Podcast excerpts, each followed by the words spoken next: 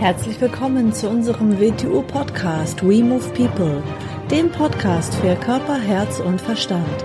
Wir sind Alfred Johannes Neudorfer und Rosa Ferrante Banera und in unserem Podcast beschäftigen wir uns mit den Themen persönliche Weiterentwicklung, Gesundheit, Kampfkunst, Philosophie und Menschsein. Natürlich wohnt dem Werkzeug Waffe nicht dem gleichen inne wie dem Werkzeug Stricknadeln. So, zu was sind Waffen da? Waffen sind dazu da, natürlich, um sie als Waffen einzusetzen, um sich zu schützen oder sie gegen einen Gegner einzusetzen. In letzter Konsequenz sind Waffen dazu da, um zu töten. So, und dann sind wir permanent schon bei der Grundangst aller Ängste, nämlich dem Tod. Und wenn wir einer Waffe gegenüberstehen, dann sind wir mit dem Tod konfrontiert, also mit der Lessenschranke. So. Etwas abgefedert, weil wir natürlich im Unterricht noch vor einem, einer Keule stehen, einer Holzwaffe oder einem Aluminiummesser, das nicht angeschliffen ist und nicht gespitzt ist, aber trotz allem, auch das sind Waffen und jede Waffe ist eine geladene Pistole und eigentlich stehen wir dem Tod gegenüber. Unser Kopf weiß das nicht, aber unser Körper weiß das. Unser, unserem Körper ist das klar dass er, wenn er vor einer Waffe steht, er mit dem Tod konfrontiert ist. Und so verhält er sich auch in letzter Konsequenz. Ich werde es nie vergessen, das war mal mit einem Schüler, das ist schon Jahre, Jahre lang aus. Da haben wir Spade Daga geübt mit dem und dem. Und, und plötzlich hat er den Degen an der Kehle gehabt und er ist weiß geworden. Er hat zu zittern begonnen. Er ist da gestanden und dann hat er gesagt, dann hat er später gesagt, erst hat er gespürt, eigentlich ist jetzt nichts da drinnen. In seinem Körper ist gewusst geworden, er war tot. Und das war keine intellektuelle Empfindung, es war eine körperliche Empfindung. Und dann ist es ihm klar geworden, was er da übt und was er da macht. Es ist nicht ein Spiel. Wir machen nicht Kinderfechten. Sondern immer dann, so wenn wir von der Präzision der Waffen reden, wenn wir sagen, dort hingreifen wir an, dorthin, auf diesen Punkt, da dreht sich alles rund auf die Schläfe, auf das, wir reden da vom Tod. Wenn man jemanden, wenn man jemanden auf die Schläfe haut und das ist nicht so stark, dann ist das nicht ein Spiel, der ist tot. So. Wenn man ihn mit dem Messer über die Kehler schneidet, er ist tot. Wenn man ihn mit einer spitzen Waffe in die Leiste sticht, er stirbt. Der Körper weiß das aus dem Grund, weil wir ihn ja nicht in der Regel nicht geübt haben, sich sinnvoll zu halten, macht er irgendwelche Notreaktionen, um sich zu schützen, die natürlich absolut sinnlos sind, wenn er jedem gegenübersteht, der weiß, was er tut. Denn zu denken, dass wir in der Notsituation etwas Richtiges machen, wenn wir uns nicht darauf vorbereitet haben, ist eine Illusion. Gibt es immer wieder viele Leute, erleben in Selbstverteidigungskursen, die sagen, ja, im Ernstfall werde ich schreien können, im Ernstfall werde ich das können, im Ernstfall werde ich das können, nichts werden sie können. Wie sollst du denn im Ernstfall etwas können, worauf du dich nicht vorbereitet hast in letzter Konsequenz? Und die Vorbereitung ist nichts Technisches. Die Vorbereitung ist nichts Technisches, sondern die Vorbereitung ist, wie komme ich damit innen zurecht? Da haben wir zuerst mal, wenn wir Stresssituationen ausgesetzt sind, haben wir natürlich das Adrenalin. Das ist ganz klar. Nachdem erst an der Oberfläche haben wir natürlich den Adrenalineffekt. Auch den müssen wir umgehen lernen. Adrenalineffekt ist ja von der Evolution, da sind wir eigentlich im Reizreaktionsverhältnis drinnen, damit wir mit einer Krisensituation fertig werden, dass uns der Körper über die Hormonausschüttung Energie gibt, damit wir davonlaufen, damit wir kämpfen oder damit wir einfrieren. Damit müssen wir zuerst mal umgehen lernen, weil dem sind wir alle unterworfen. Dem sind wir unterworfen, wenn wir uns vor, wenn wir noch nie vor Menschen geredet haben, vor zwei Leute hinstellen, danach vor zehn Leuten, dann vor hundert Leuten, dann vor tausend Leuten. Dem bist du unterworfen, wenn du etwas das erste Mal machst. Dem bist du unterworfen, wenn du auf den Berg rauf gehst. Dem bist du unterworfen in einer Grenzsituation. Immer hast du den Adrenalineffekt. Und mit dem musst du umgehen lernen zuerst mal. Du wirst ihn nicht verhindern können, aber du kannst mit ihm umgehen lernen. Du kannst ihn sinnvoll nützen lernen.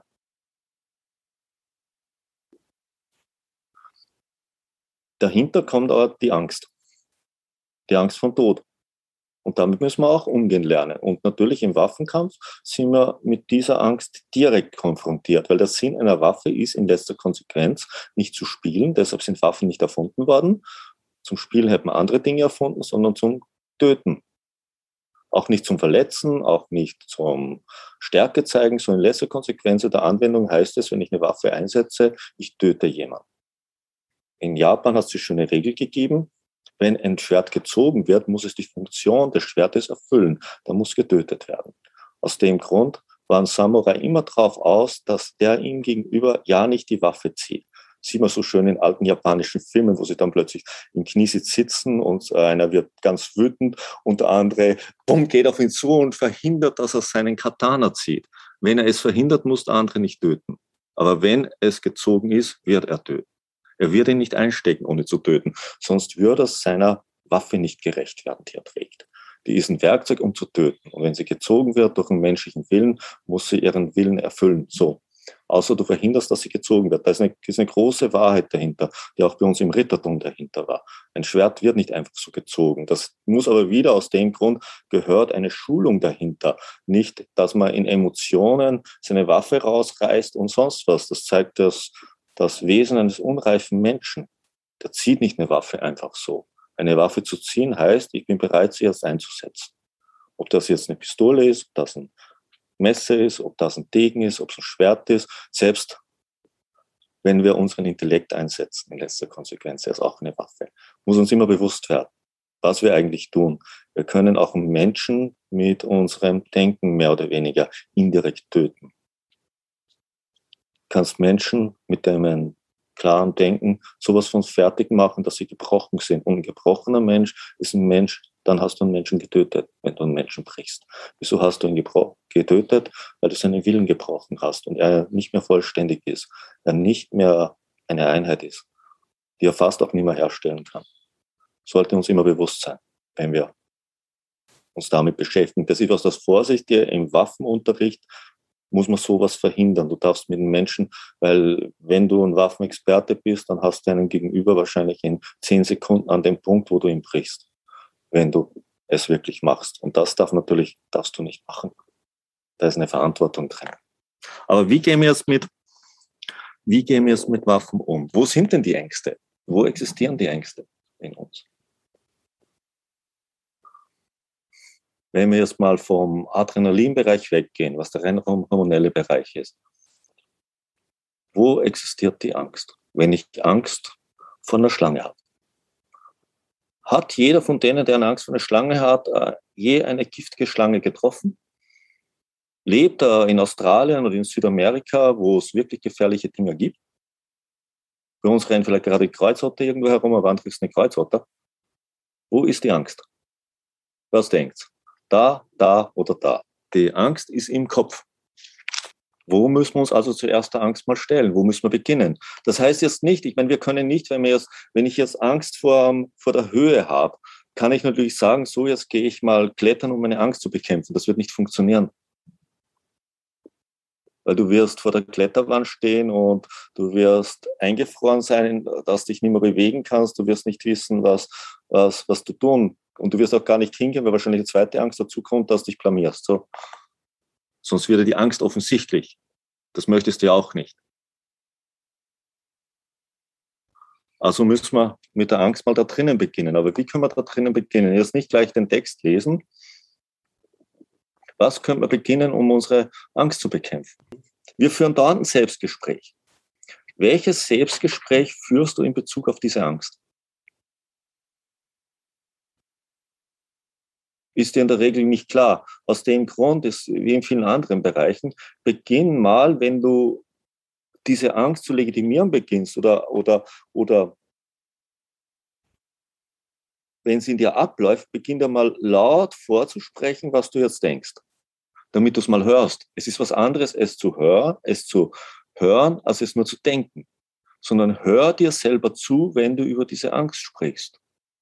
Hör dir mal selber zu. Also das tust du permanent, wenn du diese Angst hast.